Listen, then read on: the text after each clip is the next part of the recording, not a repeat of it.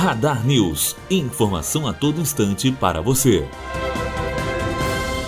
Em meio à investigação de decreto dos portos, Temer cancela a viagem à Ásia. O presidente Michel Temer cancelou mais uma vez a viagem que faria à Ásia a partir da próxima semana. A ida estava prevista originalmente para janeiro deste ano, mas foi adiada por recomendação médica. Matheus Azevedo, aluno do primeiro ano de jornalismo, direto para a rádio Unifoa, formando para a vida.